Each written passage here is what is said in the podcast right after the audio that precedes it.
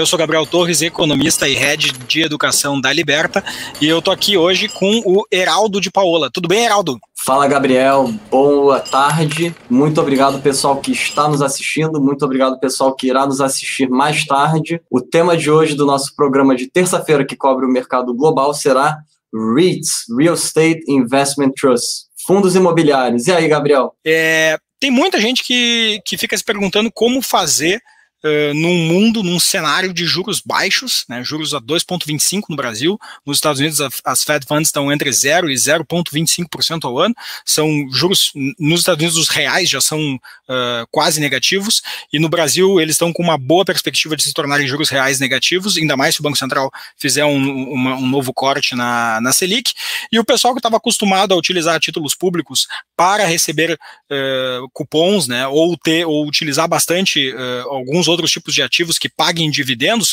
o pessoal começa a se questionar se vale a pena ficar no Brasil com esse recurso ou se não seria melhor eventualmente ir para os Estados Unidos, ir para qualquer outro tipo de mercado global, aonde poderia ter dividendos também, ter alguns cupons, mas aí sim em, em dólares. E aí, por causa disso, eu fiz a provocação para o Heraldo. Eu falei: Ó, oh, Heraldo, o pessoal gosta bastante de fundo imobiliário no Brasil. Normalmente, esse perfil de investidor gosta bastante de fundo imobiliário. O que, que a gente tem de similar aí nos Estados Unidos e a gente resolveu falar dos REITs. Então, Heraldo, conta pra gente aí, que, que diabos é essa sigla complicada chamada REITs? Bom, é, excelente introdução ao tema, Gabriel. É, REITs significa Real Estate Investment Trust, né? Real Estate seria aí é, ativos imobiliários, né? Seria a tradução em inglês. É, os REITs viraram um setor oficial do S&P há poucos anos atrás, se eu não me engano, foi é, no meio de 2018, o GICS, que é o comitê que seleciona aí quais são os setores né, que participam do S&P 500, o, o GICS resolveu tirar os REITs do setor de financials e colocar eles aí é, um setor novo chamado REITs. É, qual é a definição de um REIT? Um REIT é uma empresa que ou possui ou opera ou financia um ativo é, imobiliário. E a receita dele vem desse tipo de é, operação. Por que, que o REIT ele é interessante? Porque ele é uma forma de você participar de investimentos no mercado imobiliário, porém com alta liquidez. Por exemplo, você compra é, uma carteira de imóveis, aí você está precisando de caixa. Bom, é difícil vender é, imóvel rapidamente, né? Então, nos REITs você basta você vender a ação é, que rapidamente você está aí com o seu dinheiro líquido. É, dentro dessa, é, desse grande setor que são os REITs, você vai ter aqui nos Estados Unidos subsetores, tá? Então são nichos dentro do setor é, de REITs. E aí é a grande vantagem do mercado americano, quando comparado ao Brasil, é a possibilidade de você alocar em fundos imobiliários com teses que a gente não está acostumado no Brasil. A maioria dos fundos imobiliários no Brasil vão ser residenciais ou comerciais, shopping center, alguns industriais. É, aqui nos Estados Unidos existem muito mais opções. Então aqui você tem REITs de data center, então REITs que tem aí é, servidores. Você tem é, REITs de infraestrutura e logística para varejo online. Você tem REITs de construção e de manutenção de torres de telecom, pensando aí no, no 5G, entre outros temas, né? Quem já veio para os Estados Unidos já deve ter visto quando você está dirigindo o carro, geralmente próximo aos aeroportos, é, que existem esses prédios que são o que eles chamam de storage, são public storage, que você paga um mensalzinho ali, e aqui nos Estados Unidos o pessoal costuma consumir muita coisa, não cabe em casa, então você paga um mensalzinho ali, você tem um, um storage para você botar é, as suas coisas. Então, essa é mais uma, um subsetor dentro do mercado de REITs. Mas, Heraldo, me, me conta uma coisa, só para a gente voltar, antes da gente explorar melhor os setores, porque acho que o pessoal que gosta de fundos imobiliários deve ter um, um bom pessoal que está nos acompanhando hoje. Acho que todo mundo já sabe o que é um fundo imobiliário. Se por algum motivo tem algum de vocês aí que não sabe o que é um fundo imobiliário, a gente fez uma live na, no almoço grátis de quarta-feira, faz umas duas ou três semanas, com o Alexandre Volvax, o Storm, ele conversou com um gestor de fundos imobiliários e com o pessoal do Clube FI, e eles explicam exatamente o que é o o que, que é o produto. Mas para a gente ir adiante, o, deixa eu colocar aqui na tela, o Jonas pode nos ajudar e colocar aí para o pessoal poder acompanhar. Eu estava olhando aqui no site do Clube FI e, e, eu achei esse gráfico aqui sobre a performance histórica dos REITs, né, dos fundos imobiliários uh, nos Estados Unidos. E, e, e, a impressão que eu tenho aqui é que a, a valorização do ativo, né, aqui não estou falando de dividendo, mas a valorização do ativo em si, ela performou bem melhor uh, que o S&P, né, que é o principal índice da, das bolsas americanas, uh, apesar do, do, do, dessa queda brutal aqui né, uh, na crise. Então, eu queria entender de ti, Heraldo, para explicar melhor para o pessoal, essa performance histórica dos REITs aí está ligada muito a, a, a, um fomento que essa indústria teve nesses últimos anos? É, é, um, é uma dinâmica um pouco diferente, porque agora o pessoal não está investindo tanto em imóveis residenciais e começa a investir mais em imóveis do tipo, como você falou, galpões logísticos, centros de data center, etc. O que, que, você, que, que você viu aí do que você deu uma pesquisada? Olha, eu acompanho o REITs há mais de sete anos. É, quando eu comecei minha carreira aqui, eu trabalhei muito tempo com valuation de REITs. E se tem uma coisa que o mercado americano se diferencia na, em relação aos fundos imobiliários, né, quando comparado ao Brasil, é o que a gente chama de compressão de cap rate. Tá? A, a eficiência no valuation dos ativos imobiliários aqui versus as variações da taxa de juros, ela é, é muito mais ligada do que no Brasil. Então, para simplificar para quem está nos assistindo, eu explico. É, quando você vai fazer um valuation de um REIT de forma simples, você vai fazer a conta de qual é a receita da operação. Então, imagina um prédio. Esse prédio ele vai ter a receita através do aluguel, tá? E aí você vai subtrair os custos da operação, custo de manutenção, etc. No final, você vai ter uma métrica que eles chamam aqui de NOI, que é o Net Operating Income, ou seja, é o, o resultado da, da operação líquido. Se você o resultado divide... da operação só com aluguéis, independentemente de ter outros, outros ativos ali dentro do fundo, é isso? Isso, imagina que um fundo pode ter 10 prédios, você vai somar o NOI deles. Perfeito. E aí você vai dividir o NOI pelo valor de mercado dos imóveis, tá? E isso vai dar o que eles chamam aqui de cap rate. Então, por exemplo, é, quanto mais estável é uma, uma região geográfica, um mercado para imóveis, é, menor tende a ser o cap rate. Então, seria a mesma coisa que comparar é, imóveis comerciais no centro da Faria Lima com imóveis comerciais no centro de uma cidade menor, por exemplo, é, uh, Fortaleza, entendeu? É, o cap rate de quem investe num imóvel na Faria Lima vai ser muito menor do que o cap rate de quem investe no imóvel comercial em Fortaleza, tá? E qual que é o piso que guia a variação do cap rate? A taxa de juros. Perfeito. Então, se você olhar esse gráfico que você mostrou para a gente, você vai ver que coincide com uma época que as taxas de juros foram descendo. Então, indiretamente, quando a taxa de juros cai, o cap rate também cai. Então, quando o cap rate cai, o que acontece é que o imóvel se valoriza indiretamente. E é isso que acontece nos mercados desenvolvidos, nos ativos imobiliários, alguns inclusive com valuations hoje em dia já questionáveis, como Austrália, Canadá, Europa. Então, é, é, mais ou menos essa é a dinâmica. NOI dividido pelo valor do imóvel vai dar igual cap rate, que segue a taxa de juros. Caiu a taxa de juros, caiu o cap rate, sobe o valor do imóvel. Então, esse é o mindset e essa é a eficiência do mercado americano. Claro que hoje, lidando com o coronavírus, a gente se preocupa com outras variáveis.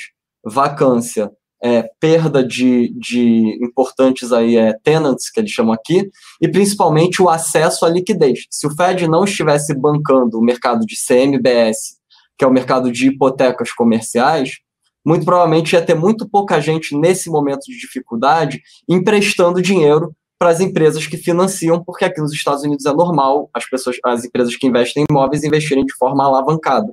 Tá? Então, hoje, algumas outras variáveis têm uma participação muito importante, mas de forma simples, ao longo das últimas duas décadas, a compressão de cap rate é o que explica, além do crescimento econômico e além do crescimento desses outros subsetores aí de forma é, de alocação tática e estratégica também. Tá, e, e me conta uma coisa, é, do ponto de vista assim de varia, variabilidade, de diversidade de tipologias de fundo imobiliário. Porque aqui no Brasil a gente está muito acostumado em olhar para fundo imobiliário de shopping center, fundo imobiliário de laje corporativa, fundo imobiliário de galpão logístico. Agora começou um trabalhinho aí de fundos imobiliários de silos agropecuários. Eu vi um fundo, acho que foi ano passado, ano retrasado, que ele, que ele abriu o capital. É, e aí a minha pergunta é, é, essas tipo, eh, nos Estados Unidos a gente tem só essa diversidade de tipologias ou a gente tem uma diversidade maior de tipologias por lá? Afinal, a economia americana é muito mais diversificada do que a economia brasileira.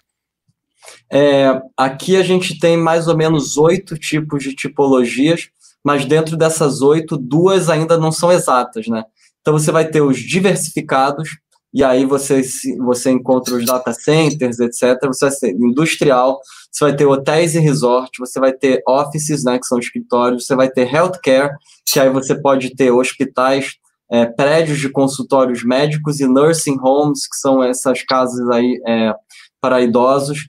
Você vai ter residencial, você vai ter retail, que seriam aí shopping centers, o que eles chamam aqui de strip malls, e você vai ter os specialized, que aí são, por exemplo, é, as torres de telecom. Né? Então, são oito tipologias. Né? E ainda tem uma outra, é, que na verdade não é um subsetor, mas é debaixo do setor de REITs, você tem é, essas oito que caem debaixo é, das operações, né? Management, mas você também tem um outro braço que é bem pequenininho, mas que são as empresas de management. Então, são empresas especializadas em administrar é, imóveis. Perfeito. E deixa eu, deixa eu te perguntar uma coisa. O, o, como é que funciona, assim, o que, que tem dentro, ah, tipo, além, obviamente, dos, dos, dos imóveis, é, tem qualificações do, dos fundos, é, alguma coisa, que ele, algumas exigências mínimas que eles tenham para dar uma espécie de segurança para o investidor, como é, que, como é que a SEC, né, que é a, CVM americana, como é que eles fazem é, algum tipo de, se, se é que tem algum tipo de oversight ali em cima ou não tem, como é que funciona esse, esse, esse mercado mais de REITs? Bom, para uma empresa ser classificada como um REIT, ela tem algumas uhum. regras que ela precisa seguir. E, além disso, é, para quem é americano, para quem paga impostos aqui, você tem alguns benefícios fiscais é, quando você recebe os dividendos dos REITs e as empresas que são donas dos imóveis também tem alguns benefícios. Desde Legal, que... até aproveitando esse ponto, tem uma pergunta aqui do Fábio Luiz Schneider, ele pergunta o seguinte, poderia comentar sobre a questão de abater IR de prejuízos imobiliários nos Estados Unidos, se, se entra dentro desse, desse ponto não, desculpa te interromper. É, abater imposto de renda de prejuízos imobiliários no ZEUA. É, isso é algo que pode ser feito para americanos, Agora, para estrangeiros, eu já não saberia dizer com certeza como funciona. Eu sei que a regra se aplica de forma diferente, porque você já é taxado naturalmente na alíquota máxima. É, e aí, dependendo da estrutura que é o seu investimento, então, se você tem um imóvel através de uma LLC americana, eu acredito que você até possa abater os prejuízos. Agora, se você participa como pessoa física internacional, eu já não saberia dizer. Tá? É, vale a pena sempre consultar um especialista tributário nessas questões. Tá? É, e se alguém quiser recomendação, basta entrar em contato com a nossa é, operação aqui internacional, que a gente tem aí parceiros de confiança que a gente pode recomendar. Mas, é, voltando aí à, à, pergunta inicial, quais são as regras dos REITs?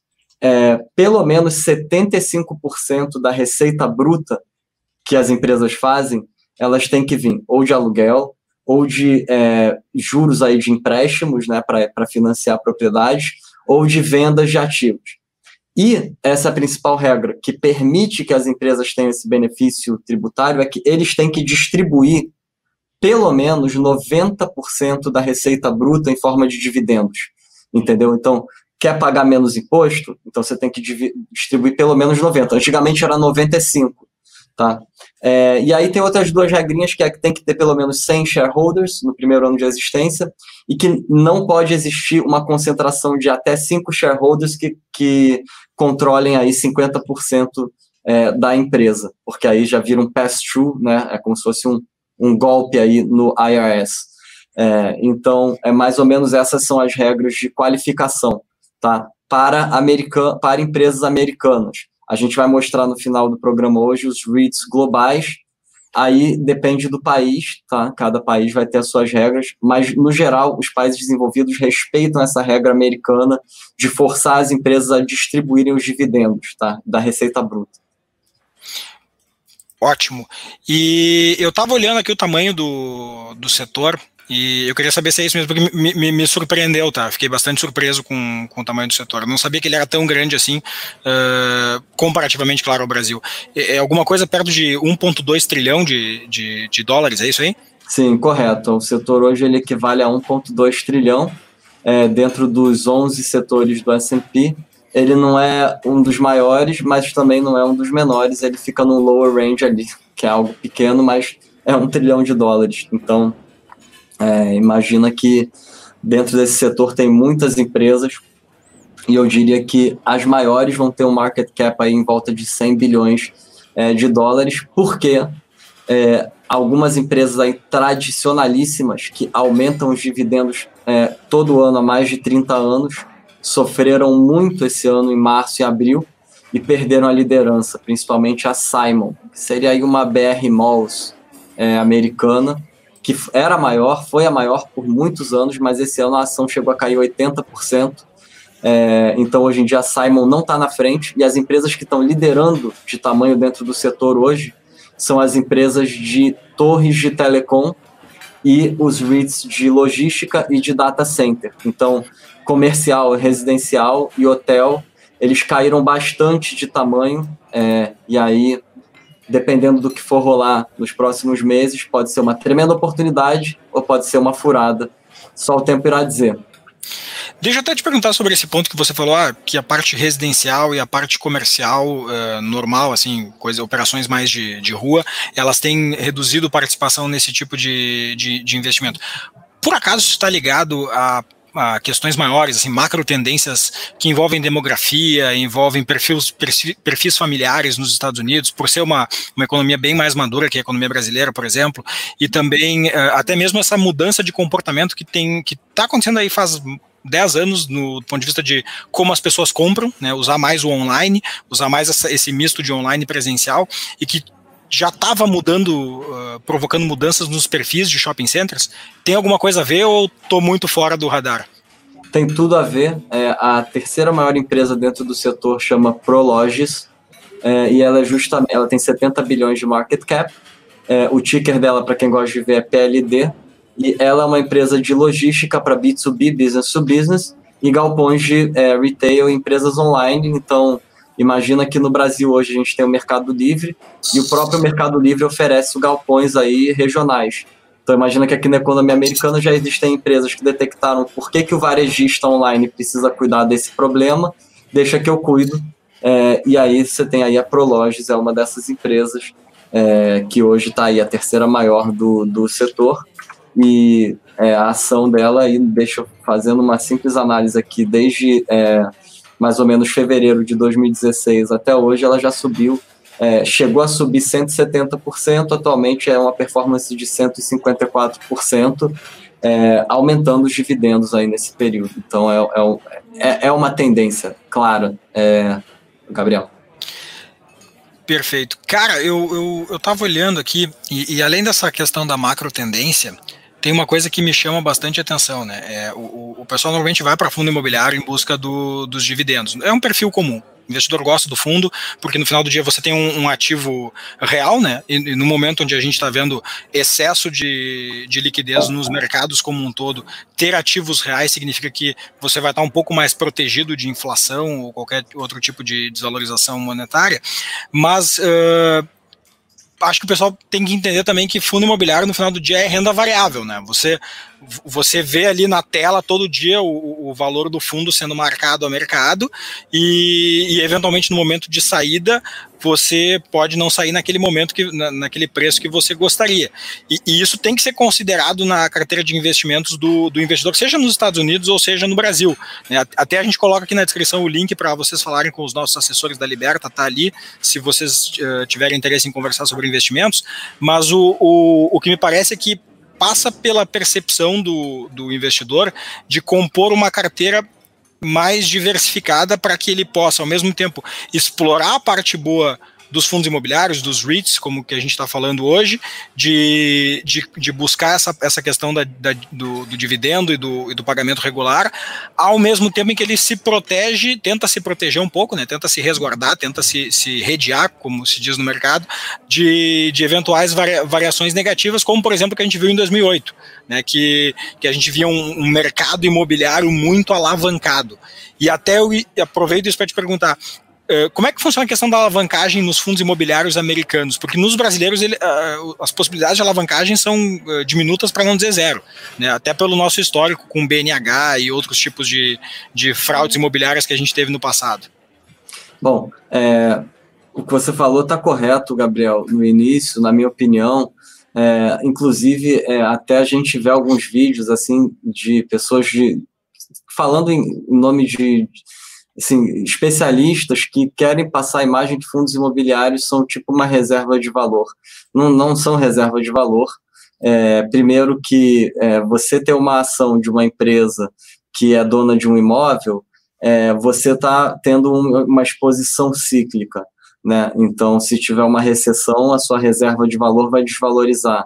Segundo, que agora que as taxas de juros voltaram para zero e que no Brasil elas estão muito baixas, essa é, valorização dos imóveis, entre aspas, né, que na verdade nada mais é do que a conta que eu demonstrei no início do vídeo de compressão de cap rate, é, quanto mais de upside você vai ter é, nisso, né? Então, talvez aí na próxima década é, o, o, o setor se transforme aonde de fato, quem conseguir pescar ideias interessantes, como, por exemplo, uma inversão da pirâmide demográfica e você comprar ações de empresas de REITs que são donas de nursing homes, possa fazer sentido, é, e aí sim você vai ser recompensado, igual no sentido do, do, da renda variável, quando você faz análise de, de empresas, né, que, que tem um potencial de crescimento de earnings, etc.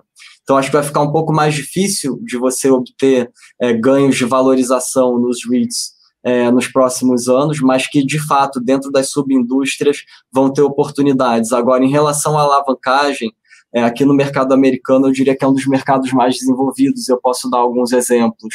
É, você, vamos imaginar que você tem um prédio é, você pode é, vender o colateral do terreno. Então, você separa o prédio do terreno e você faz um land lease tá? E você vende para um banco, por exemplo. Esse banco vai ser dono do terreno e você vai pagar um aluguel para o teu prédio estar tá em cima daquele terreno para o banco. Então imagina que você botou ali 100 milhões no prédio e que você faz 4% ao ano líquido. É, e aí você vai lá no Land Lease e você levanta aí 40 milhões. Então, na hora, você bota 40% de volta no bolso, você fica só com 60% do seu principal, e vamos dizer que custe para o banco aí 1%. Então, você vai continuar tirando 3%, só que você já vai ter recolhido 40% do seu principal para comprar um prédio na cidade vizinha e fazer a mesma coisa. É, então, assim como você pode fazer isso na terra, você pode fazer isso na propriedade. Então, dependendo da cidade, da região e do tipo de imóvel, é, e aí, quando o banco olha para emprestar o dinheiro, ele vai olhar quem são as empresas que alugam seu imóvel, por exemplo, quão longo é o contrato, é, tudo isso vai definir o cap rate, né? É, então, essa é uma forma de obter alavancagem. Agora, para mim, o que mais eu acho interessante de tudo, e que infelizmente no Brasil eu não enxergo, é o que aqueles chamam de triple net, que é o NNN, tá? Inclusive, tem um ETF que chama NNN. É, aqui nos Estados Unidos, vamos supor que, que você é, você se mudou para cá e você tem um dinheiro na sua poupança aí. Você veio para cá com 2 milhões de dólares. E você não gosta de bolsa. Então você vai pesquisar é, ali na sua área, em algumas cidades, é, triple nets. O que, que é o triple net? Triple net é o seguinte: então imagina que tem uma farmácia, uma CVS, uma Walgreens, ou um Starbucks, ou um McDonald's, é, um Walmart, um Whole Foods. É, todas essas empresas aqui nos Estados Unidos, elas não são donas das propriedades, igual na maioria dos casos no Brasil. O que acontece é o seguinte: existe um investidor privado que é dono da propriedade e ele faz um contrato de 10, 15, 20 anos com essas empresas, tá? E aí vai ter um cap rate nesse contrato. Então, se é uma uhum. empresa que tem uma categoria, é igual um bond. Se é uma empresa que tem uma categoria de crédito alta, ou seja, qual é a chance dessa empresa defaultar? Muito baixa, então claro. o cap rate vai ser pequeno. Se é uma empresa que, que tem uma, uma, uma categoria de crédito muito baixa, tipo é, a, aquela, uma, tinha uma loja que vendia imóveis aqui na Flórida, chamava Pier One. Os triple nets da Pier One davam 12, 13% ao ano, até que antes do coronavírus a Pier One pediu falência. Imagina que são lojas grandes, lojas âncora, e agora? Agora você tem que correr atrás de arrumar outro, é, outra empresa para alugar. Só que a, a, beleza do Triple Net é que a empresa que aluga, ela é responsável do telhado até o encanamento.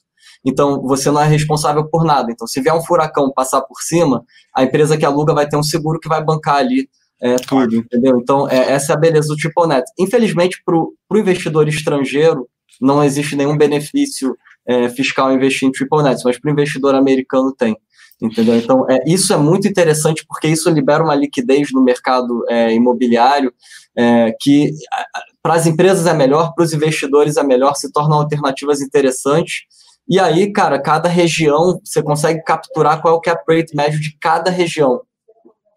Entendi. Mas, ô, ô Heraldo, deixa eu, deixa, eu, deixa eu pegar esse ponto aí que você falou uh, da parte de, de uh, land lease e, e, esse trabalho aí de leaseback, né? Que é você, alguém é dono do terreno, alguém constrói, ou da, da propriedade, constrói e aluga para você do jeito que você precisa, como você precisa. É, isso, isso, é um poder de, de divisão do trabalho super inteligente na minha humilde avaliação, tá? Porque pô, eu, eu, eu sou especialista, se eu sou, digamos que eu sou, sei lá, um varejista, meu negócio é vender uh, roupas, por exemplo. Eu não sou especialista em piso, eu não sou especialista em telhado, eu não sou especialista em encanamento, eu não sou especialista em terreno, eu não sou especialista em absolutamente nada disso. Meu negócio é vender roupas.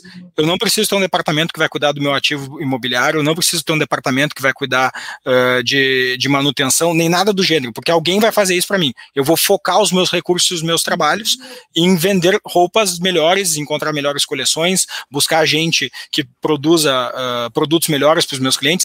Me parece que isso libera um potencial de, de, de produtividade na economia bem grande. Eu estava ouvindo você falar e eu me lembrei daquele filme sobre o, a história do McDonald's com, com o Michael Keaton, que conta a história de como é que o, o McDonald's saiu de uma lanchonete que vendia hambúrguer e que o cara fazia todo o processo para um, um negócio multibilionário, aonde hoje me parece que o negócio do McDonald's é mais uh, uh, real estate, né, imobiliário, do que um negócio de, de hambúrguer. Não sei se, é, se você acha a mesma coisa. Exatamente, cara. O McDonald's foi uma das primeiras empresas a ter essa sacada que você pode alavancar a sua empresa com o dinheiro dos outros, porque eles vão ter o interesse em ter um imóvel comercial e você só precisa garantir um contrato de aluguel, entendeu? Então faz muito mais sentido. E o contrato é longo, né? É longo e ajustável, então tem termos ali de inflação, dois, três anos reajusta. É, e aí, cara, tem é, é, renova, gatilhos de renovação.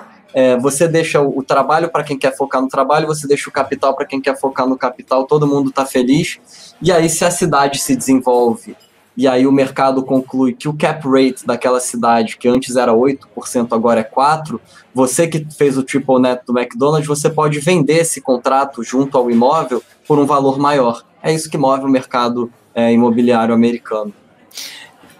Tá, e me diz uma coisa, tem uma pergunta aqui do Guilherme Guimarães, eu acho que ela está levemente ligada ao que a gente estava falando, porque a gente estava falando de alavancagem, a gente estava falando de utilizar capital uh, de terceiros para poder melhorar a eficiência do teu negócio. Ele diz o seguinte: uh, tem se ventilado no mercado que tem uma bolha de crédito na área corporativa de imóveis, que as empresas inflaram o preço dos imóveis em 30%, na, na pergunta do Guilherme, segundo ele, uh, eh, para aumentar os valores dos empréstimos bancários. E ele pergunta para a gente se, se faz sentido isso ou se eventualmente isso pode ser leitura um pouco exagerada.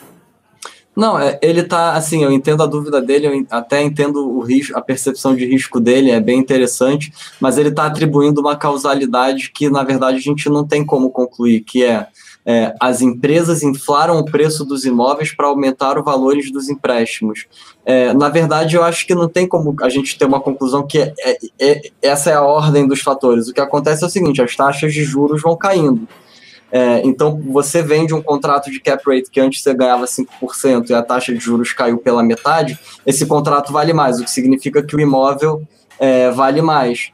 É, e aí, cara, o mercado vai ficando inflado, e aí o que eles chamam de loan to value, que é quantos por cento do valor da propriedade dividido por quantos por cento de alavancagem, é, vai aumentando. Então, antigamente, ah, antigamente era padrão 50% de alavancagem. Hoje você tem empresas que chegam em 85%, 90% de alavancagem. Ou seja, alguém está emprestando 90% do que vale aquele imóvel e alguém está ficando com spread. Então, conforme a taxa de juros vai caindo no mercado, é, qualquer coisa é qualquer coisa, entendeu? Então, isso indiretamente aumenta o nível de risco de uma operação. Porque se alguém está emprestando para o imóvel 90% do que vale aquele imóvel e perde um tenant, para o dono do imóvel é muito simples, é só você declarar a falência, entregar o imóvel para quem emprestou num default e beleza, você só perdeu 10%. Se você ficou 10 anos ali fazendo 1%, você saiu é, ali, teoricamente, né, tirando cuja oportunidade, você saiu sem prejuízo. Então, esses tipos de exageros que a gente vê nas ações na bolsa também ocorrem no mercado imobiliário. É, não, é, não, é, não é. E essa é uma das coisas que eu queria falar nesse programa hoje. Que o pessoal acha que, ah, não, se eu estou no fundo imobiliário, então eu estou protegido. É, não, pelo contrário, você está junto. É, não, não existe forma de você fugir é, dessa loucura que é o mercado financeiro é, no ano de 2020. É. Almoço grátis só aqui na Liberta, né? Exatamente. Não é reserva de valor. ah, é. vamos, vamos adiante. Tem uma pergunta aqui bem legal do, do Rodrigo Amaki. Perdão, Rodrigo Yamaki. É, a crise tem atingido os strip malls com mais severidade que o resto dos segmentos? Sim, de fato, né? Primeiro porque a gente já estava vendo um pequeno slowdown na economia vindo aí já desde 2019, como a gente comentou na, em lives anteriores aí, que a gente fez aqui, que eu fiz com o Uris. É, e aí, cara, a gente já estava percebendo que muitos é, varejistas com o modelo antigo, que eles chamam aqui de brick and mortar, né, que é o tijolo e cimento, já estavam começando a ter dificuldade de pagar é, as contas. Então você imagina que já estavam apertados, né? Porque os strip malls têm muitos desses varejistas modelo antigo que estão perdendo para o online. Então já estava difícil a situação. E aí é, você já está alavancado. Aí vem uma crise que te obriga a fechar. Sua empresa não desenvolveu um modelo online, você vai ter uma queda de 50% ou mais no seu EBITDA só que teu aluguel vai chegar igual no final do mês, né? Então, é, é, com certeza a severidade é muito maior, tanto que a gente pode ver isso através da ação da Simon, né, que é a SPG. É, é, tá aí na nossa frente. Tá, e, e como é que está o dividend yield desse tipo de fundo? Só para a gente dar uma ideia de parâmetro para o pessoal aqui, o Caleb Braga perguntou que a, a, média de um bom fundo aqui no Brasil paga alguma coisa entre 5% e 6%, segundo ele. E ele queria ter uma ideia dessa média aí nos Estados Unidos dos REITs. Cara, assim, é, fala Caleb, beleza? Caleb me segue no Instagram, sempre manda as perguntas interessantes, sempre fazendo presença aqui. É, cara, eu, eu não gosto muito de olhar para a média, porque a média ela não diz muito, né? Aqui a gente pode encontrar empresas extremamente alavancadas, que, que bem arriscadas, que vão estar pagando 10, 11, 12%. Se você for pesquisar, então, é, hotel de pé de estrada, aquela rede, acho que chama é, Motel 6, é, que tem lá para o Midwest americano, você consegue 13%, 14%. É, agora, se você for olhar American Tower, que é aí hoje o maior REIT, que é um REIT que constrói torre de telecom de 5G, ele paga 1,6%. Então, se eu fizer a média, a gente está falando aqui de 5 a 6% também. O que é interessante é olhar os ETFs, a composição dos ETFs, e entender aí qual é o breakdown dentro dos ETFs e qual é o dividendo que eles pagam. Se você quiser botar aí um, uns slides que eu te mandei, Gabriel, com dos maiores nomes do, dos setores aí, a gente pode mostrar. Jonas pode colocar na tela para a gente aí. E aí vai aparecer os sete maiores. Isso. Esses são os sete maiores da atualidade. Eu preparei isso aqui hoje de manhã. É, o American Tower, como eu falei, é o maior deles, é 120 bi quase de market cap, 1,66, né? Depois vem o Crown Castle, também torres de telecom, para ver como é, a tecnologia está aquecida, né, cara? Até em outros setores. É, 2,89. Depois vem o Prologis, que eu, que eu falei que é o de é, logística. O Equinix, para mim, é um caso de sucesso que eu acompanho há sete anos. Eu não botei fé no Equinix há sete anos atrás. Eles vieram com essa proposta de, fazer, de ter servidor e todo mundo fala, não, que o cloud, não sei o quê, não vale a pena. É, e hoje em dia o Equinix, ele tem, não só ele é o maior é, de data center, como ele tem correlação negativa com o próprio setor. Então você imagina que em março, abril, o setor caiu 70%, 75%, o Equinix subiu de valor, tá? É, o, o Cara, eu, eu tô olhando as sete maiores aí, deixa eu fazer a lista aqui, eu tô vendo um padrão, tá? Você me disse se eu tô, se eu tô falando alguma loucura. Torre de Telecom, logística B2B, data center, data center, depósito, uh, infraestrutura de wireless. É, cara, basicamente a cadeia de fornecimento de negócios online que a gente está falando aqui. É comunicação para você transmitir sinal e você interconectar as pessoas, é data center, que é processamento, é logística, que é para você fazer a entrega daquilo que é necessário, e a parte de infraestrutura de wireless. Exatamente. É, me parece que tem um direcional claro aqui que o, que o, que o mercado de REITs está dando, assim, que ele tem, parece ter uma crença muito grande que esse é o, esses são os negócios que vão performar melhor na visão deles, claro.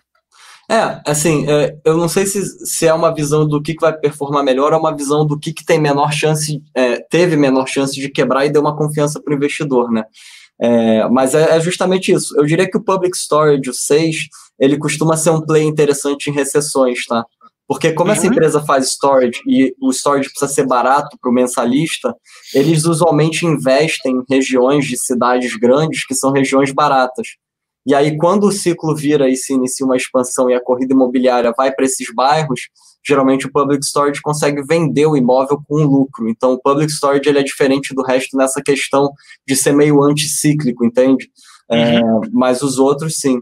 É mais ou menos isso. Agora, mostra o próximo aí dos grandes nomes embaixo, que são os antigos líderes do, do, do setor de, de, de REITs, né? Que é a Simon, é a empresa mais de 30 anos subindo dividendo consistentemente todo ano, nunca pararam de pagar dividendo, nem de subir o dividendo.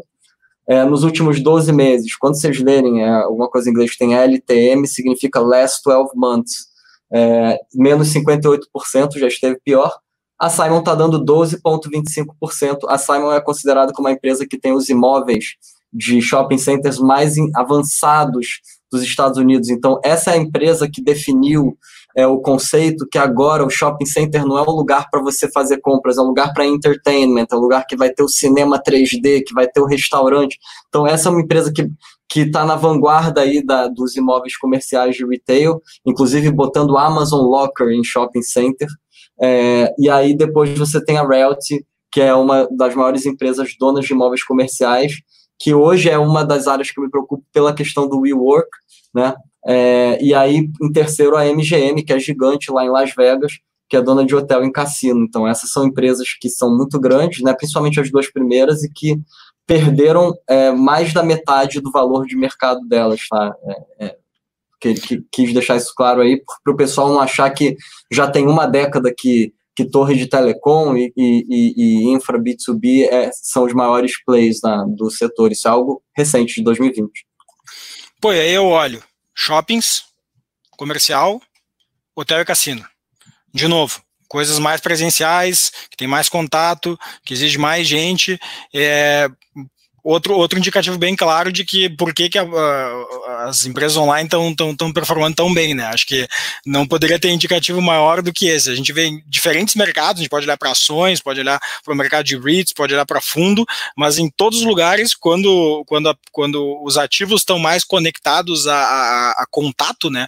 A contato físico, é, as performances têm sido piores em 2020 e não poderia deixar de ser diferente, né? Exatamente, cara. É, eu diria que hoje o pior lugar é, em relação à performance é Hong Kong, tá? É, muita perda de dinheiro lá desde a questão política da China. Hong Kong é um mercado gigantesco de é, real estate. As empresas de Hong Kong são globais, por exemplo, a Swire.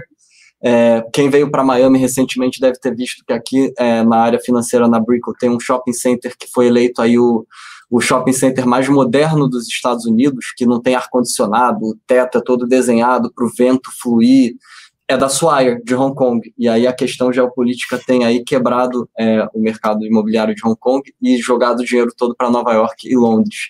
Tá? E aí, para finalizar, antes de a gente entrar nos ETFs, Gabriel, eu separei três plays interessantes que eu estou sempre de olho para a gente compartilhar com o pessoal. Muito bem. Antes da, aproveitando, antes da gente ir para a parte do, dos plays, o, o, uma pergunta super rápida do Fernando Simões, ele queria saber aonde que você consegue todos esses dados maravilhosos, Geraldo. Ele, ele, ele quer poder pegar um pouco do número e analisar. Onde que ele Olha, poderia pegar informações de rates? Tá, é, assim, tem, tem um site muito bom é, que chama NA Rate, tá? Eu vou escrever aqui, Gabriel, para a equipe aí escrever de repente na tela na Rates, o nome do site é Rate, REITs.com. Lá você vai ter research, lá você vai ter. É, tem até um conteúdozinho educacional, é tudo em inglês. Vai ter algumas propostas de investimento, mas eu não, eu não recomendaria, porque a maioria deles são closed-end funds, são fundos fechados, é mais difícil de você fazer uma due diligence. Mas uhum. é, esse site aí tem todas as notícias de, do que está rolando no mundo dos REITs. É um site gratuito. E aqui no Brasil, pessoal, a gente usa, eu pelo menos gosto de usar bastante o pessoal do Clube FI. Recomendo para vocês. Só colocar ali no Google, vocês vão achar eles rapidinho. Mas vai lá, Heraldo. Sobre Bom, plays. É, como todo mundo sabe, né, os países aí como o Brasil, enfim, é, tem uma geração que está se aposentando. É, faz parte da cultura americana é, você é, comprar ou pagar um mensal no nursing home, que seriam aí senior living, que eles chamam, aqui na Flórida tem vários, é, então, hoje em dia tem REITs disso.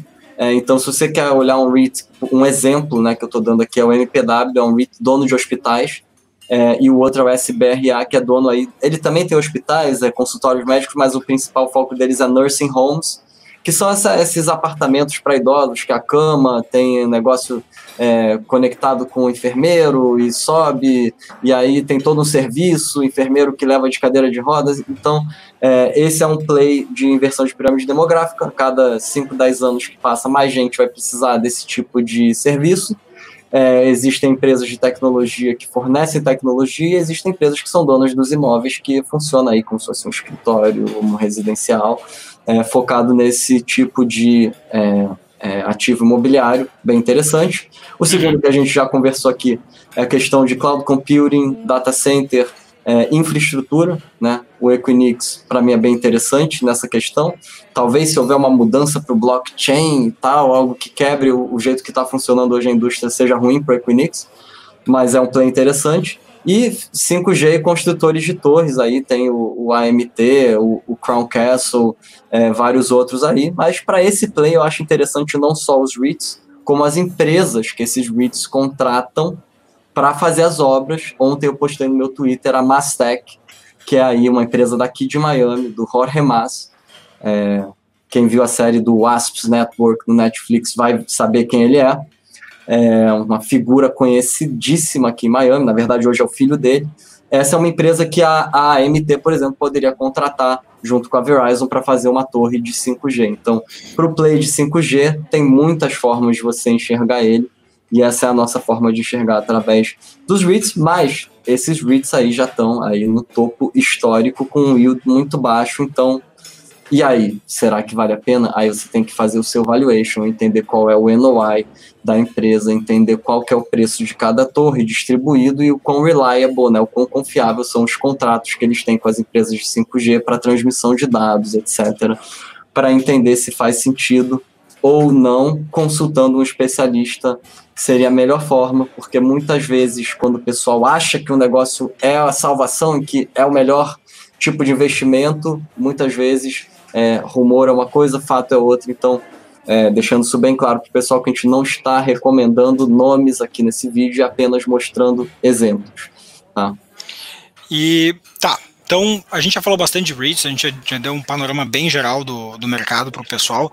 Uh, e eu aproveito aqui a pergunta do, do Lucas Tarik para a gente fazer uma pergunta mais ampla. Né? A pergunta do Lucas é se o IVVB 11 contempla os REITs. E a minha pergunta é mais ampla. É, como que as pessoas podem fazer para investir em REITs? É, bom, primeiro que, Lucas, eu não tenho 42 anos, eu tenho 30 anos, cara, obrigado pelo elogio. Espero chegar aos 42 assim, é, com a mesma fisionomia, vamos ver. É, segundo que, é, como você pode é, investir em REITs aqui fora? É, no Brasil eu não saberia dizer. É, aqui fora eu separei quatro ETFs para mostrar para o pessoal. É, pode botar os slides aí, Gabriel. São quatro ETFs bem grandes, mas existem vários tipos de ETFs. Existem ETFs agressivos, existem ETFs menos agressivos. Então, esses aqui são dois ETFs que vão investir em REITs apenas americanos, ou seja, dentro aqui do território americano. É, o maior deles, é o maior de todos, é o VNQ da Vanguard. Ele tem quase 30 bi aí de, de ativos. Tem pago um dividend yield de 3,9% e ele tem um benchmark neutro, né? Então, ele não replica o setor do S&P é, 100%, porque ele não bota as empresas de mortgage, tá? Então, ele não bota quem financia REIT. É, se você olhar, ele tem ali 41,6% em comerciais eu separei a telinha, é, 40,5 em Specialized, que aí a gente está falando dessas empresas tipo a AMT, é, e aí o resto aí residencial, etc. O de baixo é o IYR, é, ele replica o setor do Dow Jones, é, e aí ele, é, eu considero ele para o momento atual mais seguro do que o VNQ, porque ele tem mais specialized, então ele vai ter mais é, healthcare, vai ter mais é, torres de telecom e menos comercial, residencial um peso igual.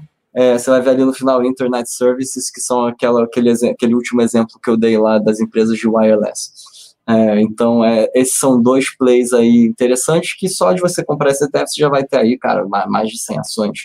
É, e aí depois eu separei em outra, na, no último slide da apresentação de hoje, é, os ETFs globais.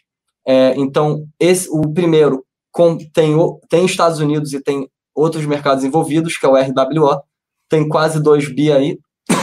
os, REITs globais estão pagando muito mais yield que os americanos, é, 5,1%. Ele replica aí o Select Real Estate Global da Dow Jones, tá? É, esse aqui é a figura da direita, tá? Que eu botei para esse. Você vai ver que Estados Unidos está ali 57%, depois é Japão, Reino Unido, tem umas empresas muito interessantes no, no Reino Unido, é, Singapura, Austrália, enfim. É, e aí o de baixo é REITs globais sem Estados Unidos. Aí você uhum. vai ver ali, ele está pagando 8,4%. É, vai ter ali Hong Kong em primeiro lugar, que é o que eu falei, né, que é um mercado muito grande para REITs. É, na verdade, quando você vê Hong Kong, você está vendo China também. É, e aí você vai ver que no VNQI é, tem Real Estate Developers, que são empresas como a Swire, está é, ali com 55,8%. Então é um play mais agressivo, está falando de empresas que desenvolvem é, ativos imobiliários. Tá? Então uhum. são esses quatro ETFs aí, mas eu deixei aí, se você puder voltar um slide, Gabriel, rapidinho para o pessoal, como sempre a gente mostra o ETF.com, basta você ir no ETF.com, selecionar o screener. Na aba Asset Class você bota Equity e na aba Focus você bota Real Estate e aí o ETF.com vai filtrar para vocês todos os ETFs de REITs. Vocês vão ver lá que tem alguns bem agressivos com dividendos acima de 10%, mas eu recomendaria olhar a volatilidade e a performance no mês de março e abril para entender que não existe almoço grátis, só o nosso programa. e, mas deixa eu fazer uma pergunta um pouquinho diferente, Haroldo. É, ETF é, um, é, uma das formas que a gente tem de investir em REITs nos Estados Unidos. Né? Não é a única forma para investir em REITs.